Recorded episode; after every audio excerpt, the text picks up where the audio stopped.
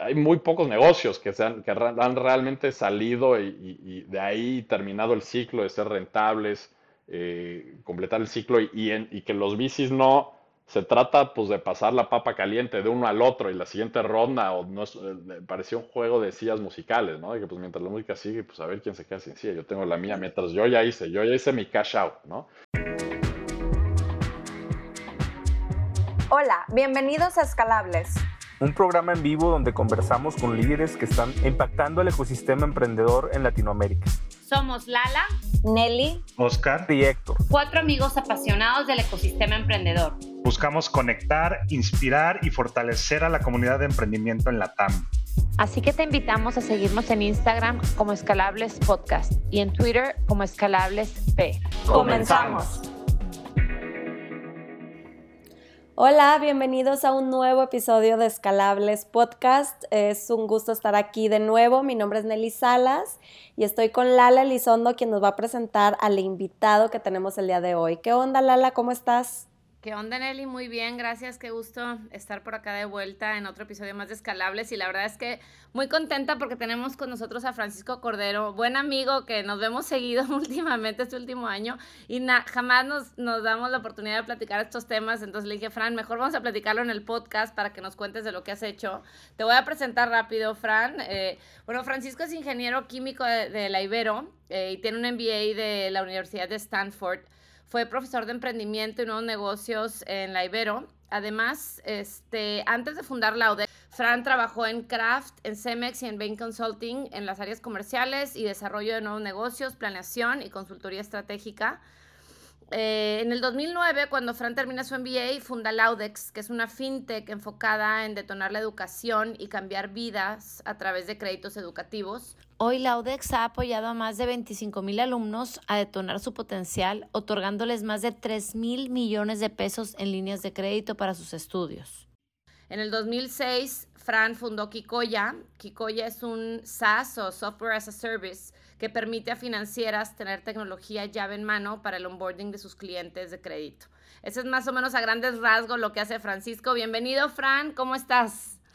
Bien, muy bien. Muchas gracias. Gracias por la invitación, Nelly, Lala. Eh, encantado de estar aquí. Como dices, una oportunidad para platicar de cosas que, no hemos tenido tiempo de hacerlo socialmente. Ya sé, Fran, nombre encantada. Mira, la, Fran, quisiera que primero nos platicaras en tus propias palabras. Yo ahorita di como una breve introducción de qué es la ODEX, pero cuéntanos un poco, o sea, qué es en, en tus términos y cómo comenzaste, ¿no? Platícanos un poco del modelo. A ver, pues Laudex eh, lo, lo, empecé eh, estando en la maestría, tenía la, la idea siempre de, de emprender. Yo, yo, estaba, como, como dijiste, estudiando el MBA en Stanford del 2007 al 2009. Yo me iba a graduar ahí justo en verano 2009. Y yo siempre me sentí súper afortunado de estar en, en ahí, en, la universidad, en la maestría y de, tener todas las oportunidades que tuve. Pues mucho gracias a, donde nací, las oportunidades que me, dio la vida. Entonces yo quería ver cómo lo podía eh, pues pagarlo de vuelta, ¿no? Dar, crear oportunidades para otras personas. Entonces yo enfoqué todo el segundo año de mi MBA en explorar proyectos. Yo dije, quiero regresar a México, quiero poner un negocio que pueda ayudar a otras personas a tener estas oportunidades. Y quiero que sea en México y quiero que sea en educación, porque educación para mí pues digo, todo el mundo lo sabemos en México que es lo que más necesitamos es lo que nivela la cancha para los demás y crea oportunidades parejas para todos. Entonces, pues ahí estuve rebotando diferentes ideas de negocios y ahí con unos amigos que estaban trabajando un plan de negocios eh, similares a los que yo tenía, llegamos a la conclusión que era una gran oportunidad y una necesidad en México crear puentes financieros para que eh, posibles alumnos o potenciales alumnos de universidad que no entraban a universidades públicas como la UNAM, como la UNI de mucha calidad, que tienen lugares limitados y que ya no crecen en cupo, eh, pudieran estudiar, que no se quedaran sin estudiar o que no tuvieran que entrar a universidades, pues patito, que les costaba más dinero, más tiempo, más frustración y que pues no les daba las oportunidades laborales que realmente creían. Entonces había un hueco en el mercado de gente con muchas ganas de estudiar eh, y que no tenía los recursos económicos familiares. Entonces, pues con eso fue que nace el Audex, eh, comenzamos en el 2010 y nosotros damos créditos educativos en el cual prestamos al alumno y a su familia, pagamos directamente la colegiatura a la universidad y el alumno y su familia pueden estudiar con un pago mucho más moderado. ¿no? Por decir, si una colegiatura te cuesta 10 mil pesos mensuales en una universidad, nosotros pagamos todos los semestres y esa familia en vez de pagar 10 mil pesos mensuales, puede pagar 5 mil pesos mensuales durante los estudios y continúa pagando como cuatro años más después de graduarse hasta terminar el, de, liquidar el, financiamiento. ¿no? Entonces lo que realmente hacemos con eso es disminuir los pagos a la mitad y esto crea mucho más oportunidades de estudio para, para muchos mexicanos. Ok, Fran, oye, y a ver, tú, eh, estamos hablando de 2010, en la época eh, en la que emprender no estaba de moda. O sea, a mí me encanta tenerte aquí porque luego de repente ahorita se vino todo un vibe de startups y está muy padre. Pero a ti te tocó emprender en una época donde realmente, y más viniendo de tu perfil, de un top MBA, eh, me imagino que te llovieron oportunidades del tema, como que en esas épocas era irte a investment banking o a consultoría. Eh, hiciste, creo que el internship en, en Bain, ¿no? Por, lo que leí en tu sí. Este, además de ese fan de ayudar, ¿no hubo gente que te lo cuestionó, que te dijo, a ver, ¿por qué no lo haces después y aprovechas que vienes ya con este rush del MBA, de un top MBA, a, continuar ese pad? O sea, ¿qué fue lo que realmente te motivó irte por este lado, que no es el, tradicional? Sí, como dices, arranqué en una época donde no estaba de moda emprendimiento, realmente, pues hasta la, la palabra, pues como que no, existía del todo el, emprendimiento, el emprendedor, como que apenas se, empezaba a utilizar. Eh, y, además era crisis financiera, ¿no? Veníamos saliendo. Yo, yo me gradué en el 2009, no, no, Laudex ya comenzó en el 2010 y ahorita les cuento cómo, cómo llegamos a eso, pero yo me gradué verano 2009, entonces veníamos saliendo de la crisis financiera del 2008 todavía. Em, y, y, pues sí, claro que mucha gente decía, no, espérate, este, sí has sido currículum, quieres ser una empresa y pues luego lo haces. Yo tenía una oferta de Bain Consulting para regresar ahí, después del internship que hice, yo tenía una, una oferta para estar ahí tiempo completo.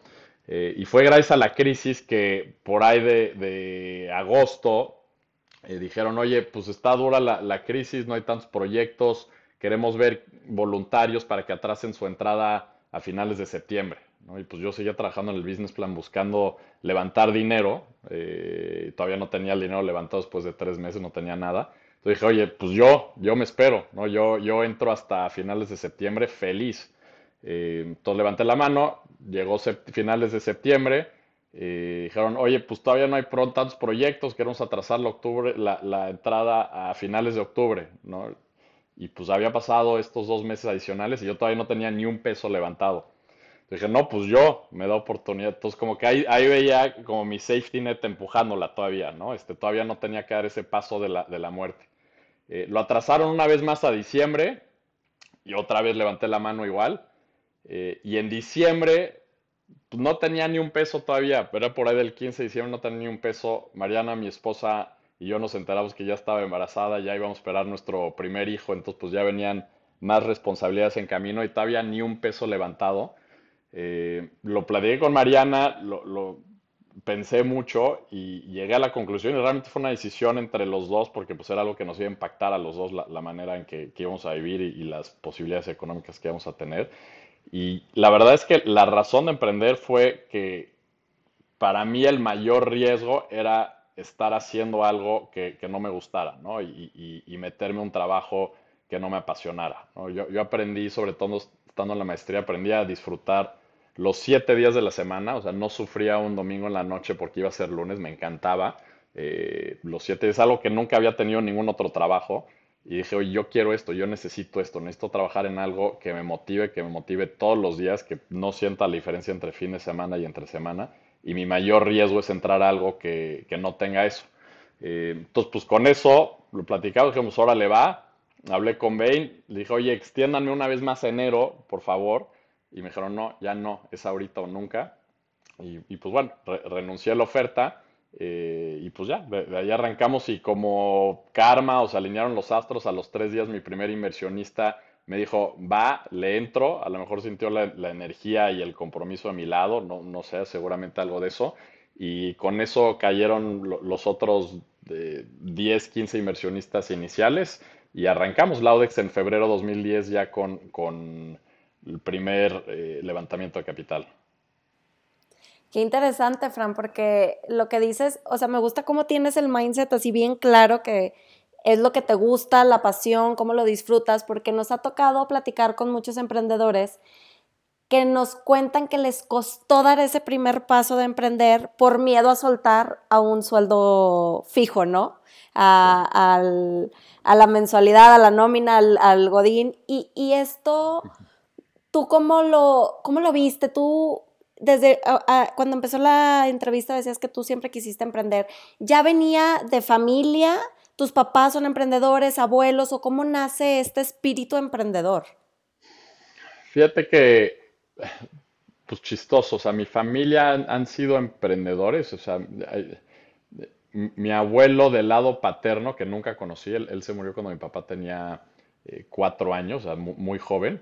Eh, pues, era un emprendedor y, empresario exitoso, según me, platicaban. Yo, estuve a, varias décadas de conocerlo, pero es alguien que admiré a través de los relatos que, me platicaban las otras personas, este, mis tíos, personas que lo conocían. Eh, y, pues él, siempre me inspiró, ¿no? Como que siempre quise un camino como, ese. Em, mi papá también estuvo en varios emprendimientos en su vida, tuvo eh, negocios, este, fue independiente, también tuvo eh, trabajos eh, con, salario como empleado fijo, este, pero viví las dos partes, ¿no? tuve esa inspiración de las dos partes, pero yo desde chiquito como que siempre tuve claro que a mí los negocios siempre me gustaron y es algo que, y me gusta construir, ¿no? Entonces siempre es algo que tuve en mente.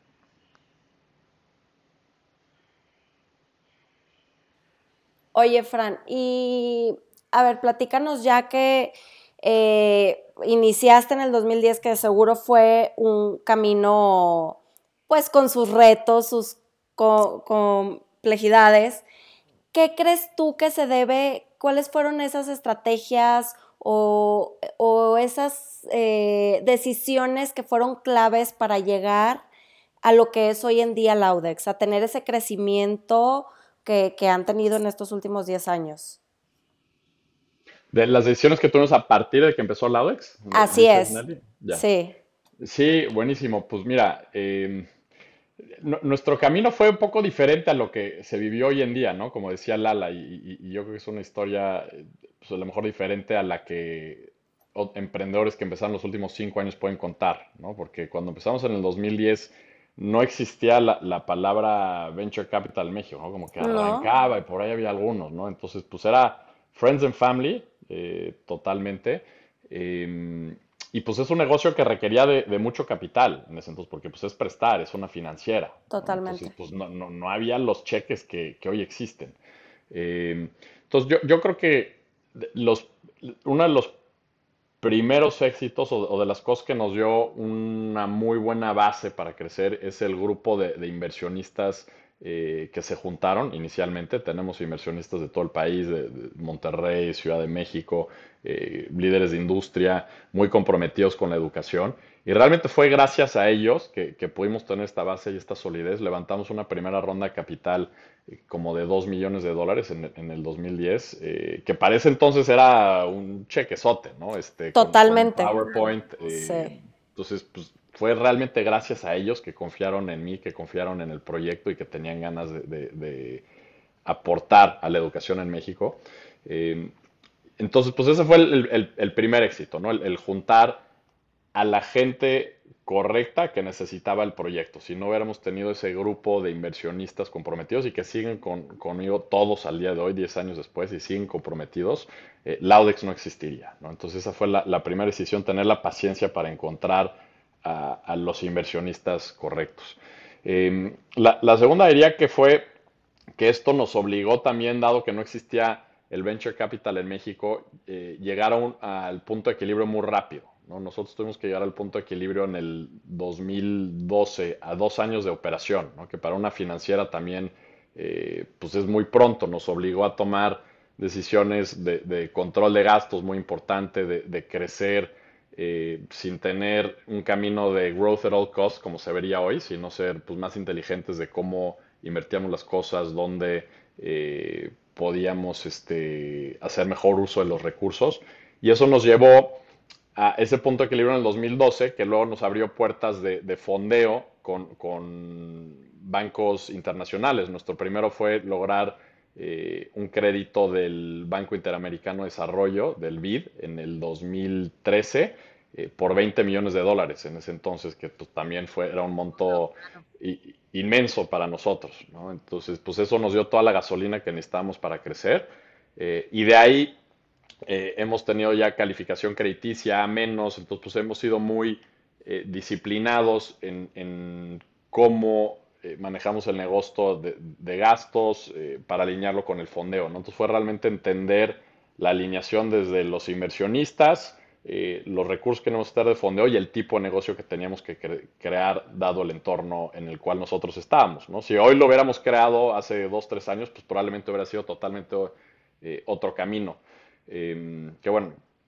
Em, y, otras cosas fue la, contratación de las personas en los momentos correctos. Este, empezamos contratando gente muy junior inicialmente por esto de, los recursos.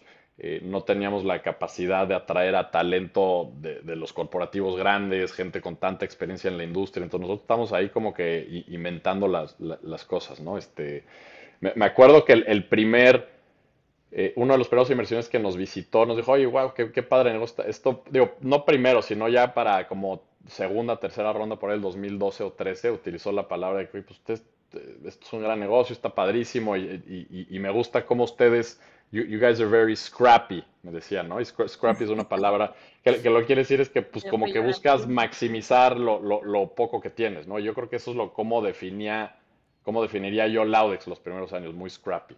Eh, y, de ahí, pues ya hicimos la, primera eh, contratación clave que fue, el, yo convencí a, un amigo de, preparatoria a unirse como director financiero de Laudex en el 2012, a Vicente Gutiérrez, que fue una, pieza clave para crecer el negocio conmigo, estuvo ocho años en Laudex y, pues él es el que ayudó a estructurar toda la parte de, fondeo. Em, y pues ahí fuimos, eh, Chente, yo y todo el equipo, eh, creciendo el negocio, llegamos a los primeros 100 millones de pesos en cartera, a 200 millones de pesos, y después de eso ya pudimos en ese momento realmente em, empezar a crear un management team por ahí del año 4 o 5, ¿no? Con, otros directores, otros gerentes, eh, y llevarnos un poco a donde está Laudex hoy. Entonces, yo en el que fue como estructurar las posibilidades, dar las circunstancias y tomar los saltos que necesitábamos en el momento correcto, sin atascarnos y tampoco eh, subinvertir. Súper interesante, la verdad, Fran. Y me recuerdo un poco ahora que está cambiando el mercado, ¿no? Y que de cierta forma el año pasado que está, pues como dice todo el mundo, pues levantando capital para crecer sin necesariamente enfocarse en la rentabilidad. Y pues en esas épocas, este, pues era, era otra cosa, ¿no? Este, y creo que eso ya te da la base, la base para eh, lograr ese crecimiento, pero ya con unos unit economics eh, realmente funcionando. Oye, Fran, este, y luego quisiera que nos contaras un poquito, hablas ya de cómo te haces de un equipo. Eh, tú al final del día empezaste esto de solo founder y luego viene Kikoya. Quisiera que le platicaras a la audiencia un poco cuál es el spin-off de Kikoya, qué hacen en Kikoya y Kikoya lo haces con otro co-founder. Entonces, si nos saltamos un poquito para esa parte, me platicas. Sí, claro. Kikoya es un negocio que nace eh, con temas que habíamos en Laudex que se necesitaban en el mercado para nosotros y para otras financieras. Em, por ahí del 2014, 15, que es cuando empieza todo el tema fintech, ¿no? Cuando arrancamos Laudex ni la palabra fintech existía, Entonces por ahí del 2014 pues empieza mucho más el, enfoque en tecnología em, y pues me di cuenta que, necesitamos invertir fuertemente en, mejorar nuestros procesos de, tecnología, de datos, de estructurar la manera de, atraer clientes de todo el customer journey, de cómo se solicita el crédito, hacerlo en línea, hacerlo a través de apps, hacerlo eh, mobile first, eh, de poder dar respuestas de preaprobación instantáneas con modelos de riesgos personalizados. Em, y entonces Kikoya nace un poco para llenar este hueco, para complementar a Laudex y darle este servicio a Laudex, eh, pero dárselo a otras financieras. Lo, que estábamos pensando en ese entonces es que para tener la mejor tecnología posible en, el mercado, eh, la mejor manera de hacer era compartir el gasto con otras financieras y no que fuera una inversión puramente de Laudex. Entonces, eh, la opción era construirlo 100% in-house en Laudex o poner otra empresa que fuera un software as a service que diera servicio a otros negocios y pudiera eh, tener la mejor tecnología en el mercado con inversiones importantes, eh, pero subsistir con, los ingresos de, otras financieras y no depender nada más de, de, los ingresos del Audex, ¿no? que hubiera limitado mucho más las posibilidades de la tecnología. Eh, entonces fue con esto que decidimos, Lala, eh, arrancar Kikoya como un negocio fuera. Eh, Joaquín, mi, socio, cofundador y, director general de, Kikoya, se une en el 2016 y realmente es Joaquín el que crece el negocio eh, y ha estado al frente durante todo este tiempo. Y hoy a lo que se dedica Kikoya es a proveer la tecnología llave en mano a otras financieras para que ellos puedan hacer el onboarding de todos sus clientes desde que es un lead, desde que está buscando créditos en línea, eh, por campañas de marketing o como sea, eh, les da toda la solicitud personalizada, hace todo el Know Your Customer, que es pues, tomar las selfies, este, hacer el face match, eh, bajar los reportes de buro de crédito, hacer los algoritmos en el backend para la aprobación de crédito y todo la, parte de, procesamiento del crédito en el backend, ¿no? Y eso ya en mano para otras financieras. Eso es básicamente lo que hace Kikoya hoy. Eh, en México y, ya en Latinoamérica también. En Sudamérica, perdón. Órale, qué, interesante cómo de, a partir de un negocio ha ido evolucionando y han salido nuevas propuestas y nuevos proyectos como lo es ahorita con Kikoya. Y Fran, cuéntanos cómo le haces para estar en dos empresas que consumen pues muchísimo tiempo y cómo le haces para eh, Laudex, que tienes la experiencia de ser eh, Soul Founder, versus Kikoya, que tienes a un socio. ¿Cómo, ¿Cómo ves ahí esa comparativa? Digo que estás viviendo los dos puntos de vista, ¿no? Sí, pues a ver, son dos cosas muy diferentes. O sea, en, en Laudex todavía tengo un rol muy operativo, eh, bastante operativo 10 años después y en Kikoya mucho menos operativo, eh, puramente estratégico y Joaquín es el que se encarga de, la operación. Em, y, pues sí, son dos maneras muy diferentes de vivir el, negocio por, completo. Hay, cosas que me gustan de los dos, entonces eso me ayuda. Em, yo como emprendedor, la verdad es que pues, siempre quiero más, ¿no? O sea, como que no, no, no, es que me aburra de algo, me, me, sigue gustando, pero quiero otra cosa, quiero más, ¿no? Entonces, como que me, incluso se complementan bien, da, creatividad, una cosa que ves en un negocio, lo ves en otra.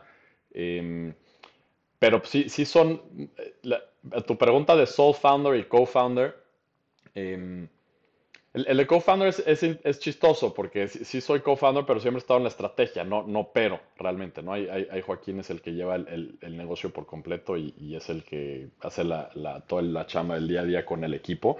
Eh, pero me, encanta el, rol estratégico, me encanta estar pues, en la planeación corto, mediano y largo plazo.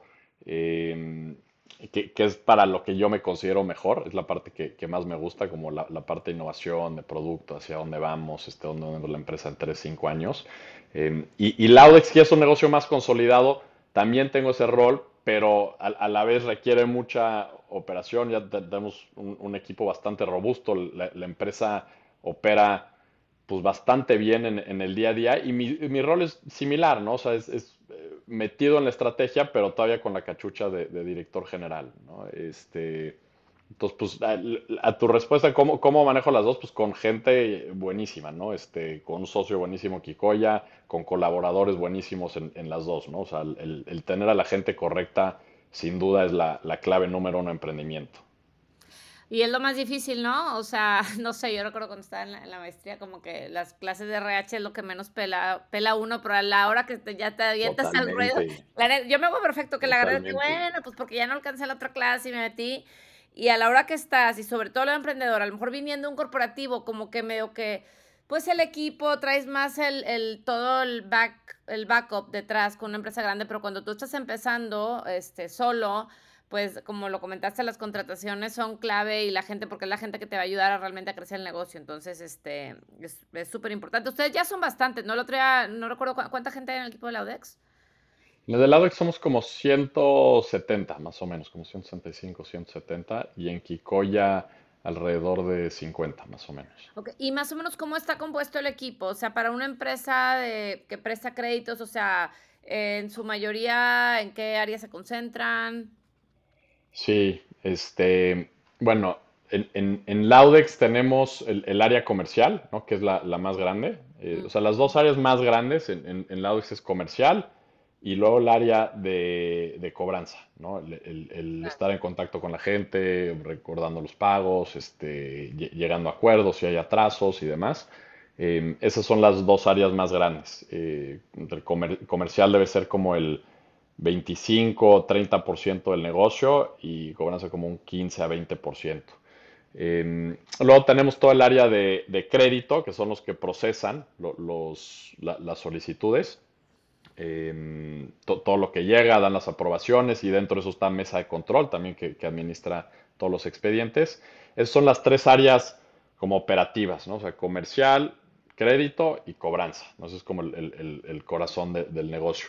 Luego tenemos atención a clientes, que, es todo un área bastante grande también, ¿no? Eh, que, trabajan con, pues, de servicio a cliente y a la vez está ahí pegado el, área de renovaciones, que es para los alumnos conforme van avanzando que solicitan otra disposición, otro semestre adicional.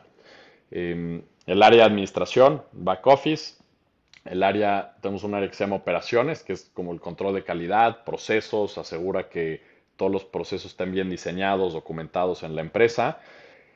Eh, tenemos el, área de tecnología, que, es lo que más hemos crecido los, últimos años. A pesar de tener Kikoya fuera, tenemos todo un área interna de, de, Laudex que ha crecido mucho. El área de ciencia de datos, que pues es una financiera, es muchos datos, es estar eh, puliendo los modelos de riesgo, estarlos actualizando y tomando las mejores decisiones como financiera. Eh, todo el área de finanzas, que pues es el área de fondeo, que es lo que nos trae la materia prima eh, que dentro de eso está administración, como, como mencionaba.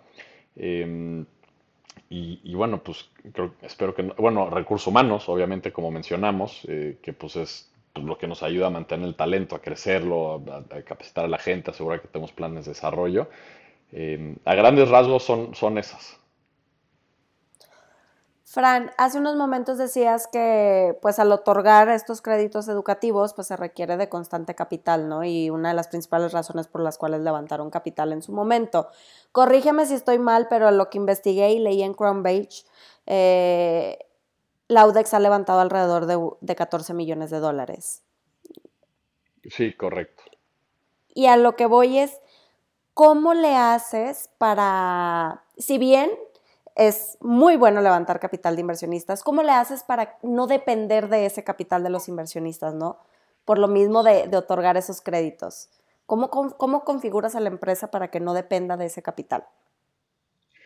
Sí, bueno, lo, primero es llegar al, punto de equilibrio, ¿no? Se, eh, estructurar una organización enfocada en, la rentabilidad. Eh, sin duda, ¿no? Y, como les mencionaba, nosotros en Laudex hemos sido rentables desde el 2012, ¿no? Entonces, el, capital que hemos, o el, levantamiento que hemos hecho adicional durante estos años ha sido puramente por crecimiento de cartera, no para el fondeo de, la operación, ¿no? O sea, la, operación no, no pierde dinero, no quema dinero, todo ha sido puramente para nuevos créditos, para meterlo a cartera. Eh, y nosotros siempre hemos tenido eso como premisa, ¿no? Ser rentables, ser rentables, ser rentables. Em, nunca hemos entrado en una fase de growth at all costs, como te mencionaba. Yo, mucho tiene que ver por la etapa en la que nacimos, que no era permitido otra manera de hacer negocio. Ya no existiríamos si lo hubiéramos hecho de otra manera, ¿no? Si, lo, si hubiéramos nacido en los últimos 3, 4 años, pues otra cosa sería, pero como mencionaban por ahí hace rato, pues las cosas creo que han cambiado y es algo que, que el mercado pues hoy va a tener que ajustar, ¿no? Vemos hoy muchas empresas inversionistas enfocados ahora en la, rentabilidad, ¿no? Entonces yo creo que nos fuimos a lo mejor de, algo eh, pues muy austero como cuando empezó Laudex, eh, que, que, lleva un crecimiento más lento sin duda a un extremo que produce eh, pues muchos negocios que no van a llegar a ser rentables algún día por más dinero que le metas, porque están muy alejados del chip de rentabilidad y tomar las decisiones y estructuras correctas que lo permitan llegar a eso cuando hay tanto dinero en el mercado. Y pues ahora probablemente veremos más un punto medio. Oye, Fran, y debe ser complicado, digo, porque de una forma ustedes tienen la misión y por lo que te escuché, te escucho hablar, un compromiso fuerte con la educación, que al final del día es tu motor cada día, pero por otro lado es el, el tema de la rentabilidad, ¿no? Y pues tú tienes que cobrar ciertas tasas para que realmente sea negocio y para que puedas ir creciendo, ¿no? Y a veces es complicado entender, y más cuando eres una financiera, eh, pues están como estos dos lados de la moneda. Entonces es bastante interesante. ¿Cuáles son los retos más grandes? Así, si yo te dijera, así, looking back, eh, ya sea o en Laudex o en como que, así que tú me dijeras el mayor reto que han enfrentado o ahorita, que, que, qué es lo que está empezando. No sé cómo está el mercado de los créditos estudiantiles, si realmente se considere competencia. Hay tanta necesidad de créditos para educación que yo no sé si sea como en otras categorías de negocio que, que pues realmente no es un competidor, ¿no? Sino que se pueden apoyar entre ustedes. Platícame un poco el lado de la competencia y el lado del reto más grande que han tenido. Sí, de la competencia yo nunca le he llamado competencia, tienes razón, es más eh, algo colaborativo, la necesidad es tan grande que yo siempre he dicho que somos formadores de mercado entre todos los que estamos, o sea, cuando arrancamos Laudex, pues el mercado era inexistente em, y por ahí ha habido algunos competidores o que, ya no están, otros que han entrado y pues yo los considero formadores de mercado y, necesitamos mucho más de estos para validar la industria y, crecer el mercado realmente. Em, como decía, es una dualidad ahí muy relevante, o sea, el, el, balanceo entre pues, el impacto social que queremos tener, pero sí buscar ser rentables eh, para poder ayudar a más gente, ¿no? Y que sea un negocio y, atraer más competidores, más capital y que más gente pueda estudiar, ¿no? Entonces, yo creo que eso ha sido como de las cosas que, pues más me, me, he fijado y nos hemos fijado como grupo, ¿no? En, en, en Laudex, ese cuidado entre pues sí ser rentables, pero tener, no perder ese chip social, no perder eh, nuestra razón de ser, que es detonar la educación, cambiar vidas y, manejar esa dualidad. Y, cuál ha sido el reto más grande que hemos tenido? Pues sin duda la, pandemia. La, o sea, la pandemia nosotros nos pegó. Eh, yo siempre pensé que un negocio financiero no se conoce hasta que atraviesa una crisis realmente, porque los negocios financieros cuando están creciendo, son muy fáciles de que pueden esconder cosas, ¿no? Porque tus índices de cartera vencida y todo se, pueden disfrazar muchas cosas detrás, ¿no? De, mala cartera, malos pagos, este, cuando cosas están creciendo. Y la pandemia fue muy duro para nosotros porque pues, fue una crisis eh, pues, financiera, de cierta manera, una crisis económica, una crisis social y una crisis educativa, porque las universidades cerraron, ¿no? Por completo. Entonces, nuestra colocación eh, cayó fuertemente en el 2020 y 2021 de nuevos créditos. Eh, entonces pues, estábamos ante una etapa de bajo crecimiento, muy bajo. Nosotros estamos acostumbrados a crecer año con año de manera relevante y esto fue un frenón total de, nuevos créditos.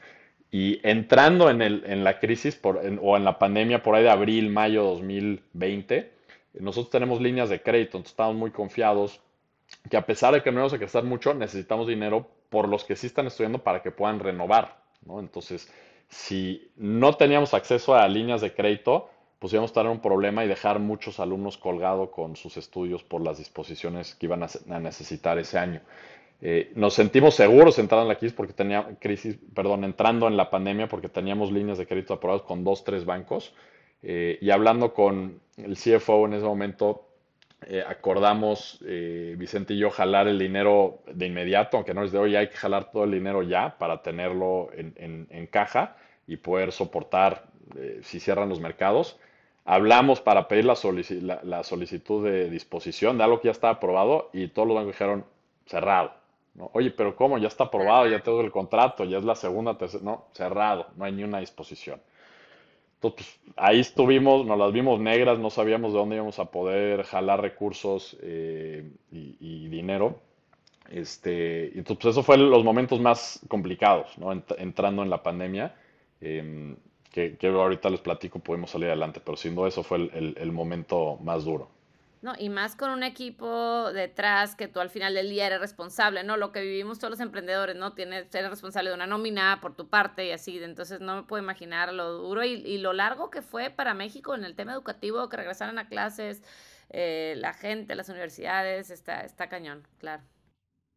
Sí, sí, sin duda fue el, el- el más complejo. Y, y bueno, algo que nos ayudó es que siendo el, el- el track record que habíamos tenido, disciplina eh, financiera, durante esos meses tocaba que nos, eh, o sea, que, que emitieran de nuevo nuestra calificación crediticia, que la calificación crediticia son lo que las eh, eh, pues, instituciones que califican crédito eh, dicen qué tan sólida es tu, tu empresa como para recibir financiamiento, ¿no? Entonces pues, son, son lo que escuchamos de, de otras empresas de que pues, si es A menos, que es un grado de inversión o no.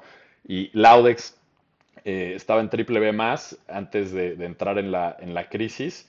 eh, y en verano de la pandemia, eh, la calificadora, nosotros estábamos nerviosos cómo nos iban a calificar, analizaron todo y no solo las mantuvieron, nos dieron un upgrade a A menos, ¿no? De, triple B más a A menos. Fue una gran noticia para nosotros y eso lo pudimos lograr pues gracias a la disciplina que siempre tuvimos y eso fue lo que nos ayudó finalmente a, a jalar recursos eh, cuando nos habían cerrado y convencer a bancos de que nosotros pues, estábamos posicionados diferente a lo que estaban viendo y que pues, estábamos aptos para recibir más dinero, ¿no? Si no hubiera sido por eso, eh, pues probablemente no hubiéramos sobrevivido. Qué increíble, sin duda, pues es una experiencia de mucho aprendizaje que nadie está preparado hasta que ya vives la situación, ¿no? Y no te toca de otra más que buscar soluciones y ponerte creativo e innovador en de qué forma seguir adelante. Fran, tú Sí. que eres pionero de, de, de emprender, de- estamos hablando ya de, de hace 10 años, ¿cómo ves el ecosistema emprendedor? ¿Cómo ha evolucionado el ecosistema desde hace 10 años que, que iniciaste en este viaje de emprendimiento a hoy en día? ¿Y qué crees que le haga falta al ecosistema todavía por mejorar o cambiar? Uf, pues cómo, cómo ha cambiado, pues como decíamos, pues más bien no existía, ¿no? Era, era inexistente, o sea, no era ecosistema, éramos como, eh, pues ahí llaneros solitarios, lo- los emprendedores, y pues teníamos ahí nuestra red de apoyo entre amigos que lo, que lo estaban haciendo y pues uno que otro invirtiendo, pero así como un ecosistema como tal, tal pues era, se estaba forjando, ¿no? Em, y, y- bueno, pues lo, lo que se ha creado en los últimos años es espectacular, ¿no? O sea, el, el boom de emprendimiento que se vivió en el mundo y en México en los últimos 3 4 años, pues es otra cosa. O sea, el, el acceso a dinero es el número uno, sin duda, ¿no? Esa es la, la gran diferencia. Antes era muy difícil levantar dinero, muy, muy difícil. Eh, y pues hace dos, tres años, pues realmente se volvió, pues, pues no sé si la palabra es fácil, pero digamos mucho más fácil de, de- de lo que era. Y, y, pues eso permitió muchas cosas, ¿no? Que, surgieran nuevas empresas, su- surgieran nuevos negocios, nuevos proyectos. Eh, yo diría que en México el, ecosistema pues se, completó de cierta manera. Ya, ya había VCs eh, de, de semilla, ya había VCs para ronda A, para ronda B, teníamos los fondos internacionales para los follow-ons, para que pudieran llegar hasta IPO. Entonces el ecosistema estaba formado, ¿no? O sea, creo, que ya no faltaban piezas como tal. Em, creo que lo que falta para consolidarlo y que realmente sea algo sostenible, pues es un poco lo que está pasando, ¿no? Es ver, oye, pues cómo va a atravesar esto una crisis, cómo van a reaccionar la- las empresas, los emprendedores, los VCs, cómo van a ajustar su tesis de inversión eh, ante esta crisis de, de liquidez, porque pues todavía sigue, ¿no? Y, este año va a ser un año muy difícil de, de- de fondeo y levantamiento de capital para las empresas. Entonces, pues vamos a ver muchos de estos ajustes. Pues yo creo que lo que faltaba, pues era una dosis de, pues no sé, humildad o de realidad al, al- al sector para enfocarse realmente en, en entender los negocios, entender las industrias, tener una disciplina de, analizar los modelos de negocio, el modelo financiero, de asegurar que fuera sostenible, porque realmente llegamos al, extremo, ¿no? De, que parecía ya un, pues un juego, un, un- este, un gaming y pues todo el mundo con, con, los cuetitos en LinkedIn y con esto y boom y puta, ¿no? Y, y, era como una fiesta, ¿no? Y era ridículo, entras a LinkedIn y dices, ¿qué, qué? ¿Qué, qué, qué, Todo el mundo levantando lana por aquí por allá. Sí, sí, sí, ¿no? Y we're hiring, we're booming y rockets y todo y fiestas y confeti para todos lados cuando pues hay muy pocos negocios que, se han, que han realmente salido y, y de ahí terminado el ciclo de ser rentables eh, completar el ciclo y, y, que los bicis no se trata pues de pasar la papa caliente de uno al otro y la siguiente ronda o no eh, parecía un juego de sillas musicales, ¿no? De que pues mientras la música sigue, pues a ver quién se queda sin silla. Yo tengo la mía mientras yo ya hice, yo ya hice mi cash out, ¿no? Este, y pues eso pasó, se apagó la música eh, y entonces yo creo que esto es muy sano para el sector porque las estructuras están, el dinero está, los emprendedores están, eh, ya mucho más, hay, hay, mucho más colaboradores disponibles de carreras técnicas, este, emprendedores con el chip, eh, bicis con el chip. Y pues si le juntas este dosis de realidad, pues vamos a tener un, sector, ecosistema emprendedor mucho más sano para que, pueda escalar. Claro. Oye, Fran, ¿qué le dirías a tu yo de hace 15 años? Cuando, o, sea, ¿qué hubieras hecho diferente ¿Qué hubiera hecho diferente? ¿O qué le dirías? O sea, algo que a lo mejor en aquel momento no sabías y con, la experiencia que ya tienes, lo tienes más claro. Sí. Yo me hubiera dicho hace. Vamos a decir hace 10, no quise porque aprendí hace 10, tampoco sí, estoy, soy, de, los viejos en el sector, pero tampoco tanto. hace 10 me hubiera dicho, eh, confiar más en mí, o sea, ser, o sea, tener más confianza en, mí, en el proyecto, en la pasión, eh, atraer talento más rápido. Yo, yo creo que me hubiera gustado crecer Laudex más rápido, teniendo gente de, talento de primer nivel inicialmente, como hoy la tenemos en, la empresa, entonces me, hubiera gustado no tardarme tanto en, eso. Em, claro que esto, pues ahorita lo vemos con el beneficio de a dónde se fue el ecosistema, ¿no? Este, y, y, no dónde estaba, pero aún así, creo que el acelerar las cosas, el apostar más, ya estás arriesgando, pues seguir tu pasión y, y pues ir por todo. Oye, y pues sí, lo que es que en aquel entonces no tenías la certeza del camino exitoso que iba a empresa, entonces es complicado, pero sí, no, sin duda, confiar en uno mismo. Y a ver, hoy qué suena, qué sueñas tú, o sea, Frank Cordero, ¿qué, qué, cuál es tu sueño hoy en día? Puede ser personal, profesional, o sea, ¿a qué aspiras? ¿Con, qué sueñas? Si le puede hacer una carta a Santa Claus que te conceda algo. Sí, bueno, a ver, te, lo voy a contestar de dos formas. Uno es, ¿cuál es mi, pasión y aspiración en, la vida? Es seguir detonando oportunidades para otros, eh, que pues el talento en México no se limite por sus posibilidades. Y eso lo, estamos haciendo en dos frentes. En, en Laudex, a través de crear oportunidades de estudio para el que quiera estudiar, que pueda estudiar donde quiera. Mi sueño sería que pues el que tenga una inquietud de estudiar X carrera en X universidad lo pueda hacer sin que su realidad eh, económica familiar lo, impida.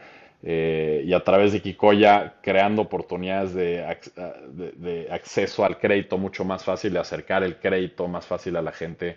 Em, entonces, pues, mi, pasión es crear oportunidades, eso es lo que yo quisiera ver como país y como sociedad y, y a lo que yo quiero aportar. Y yo a nivel personal, cómo lo quiero vivir eh, pues viendo estas dos organizaciones crecer, impactar en esto y teniendo eh, pues un rol de, mentor de, otros que lo hagan, de, inversionista, de otros que puedan participar eh, y pues siempre ser activo en el sector, o sea, buscar nuevas soluciones, tener oportunidad de, meter mi, creatividad y lo que he aprendido, eh, potencializarlo a través de otros, no, no nada más de, estas organizaciones, sino, pues eso es un, sueño mío, ¿no? El, poder impactar mucho más a través de, otras personas que estén emprendiendo y, haciendo cosas muy interesantes.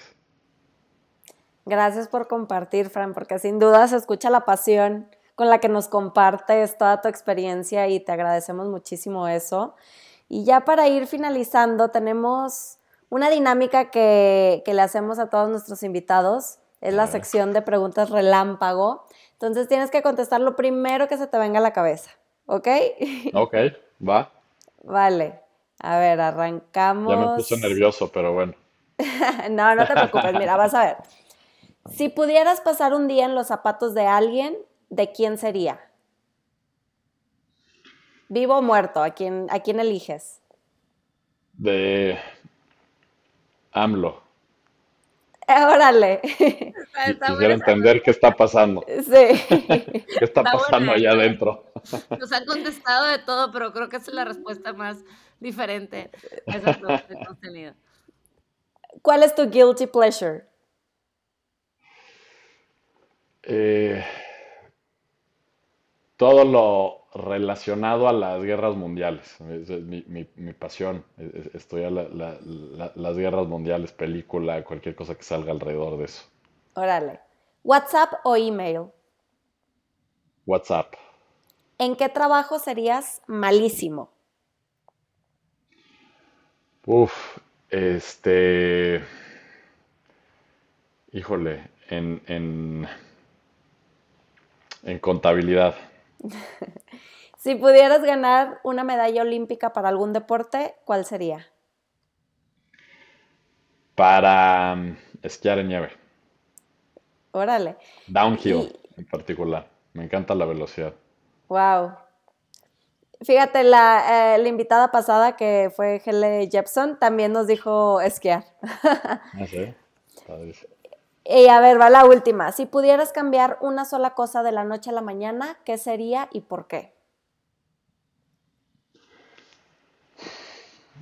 Cambiaría el,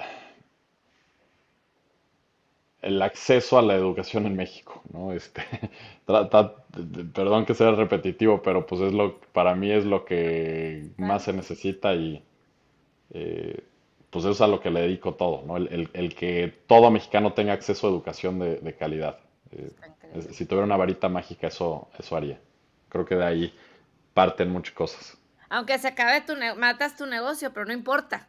Claro, sí, no, claro, por supuesto. totalmente, totalmente, qué padre. Aunque desaparezca, ¿no? Este, ya no, y, sí, el chiste es que existe para educar a más gente, no para otra cosa.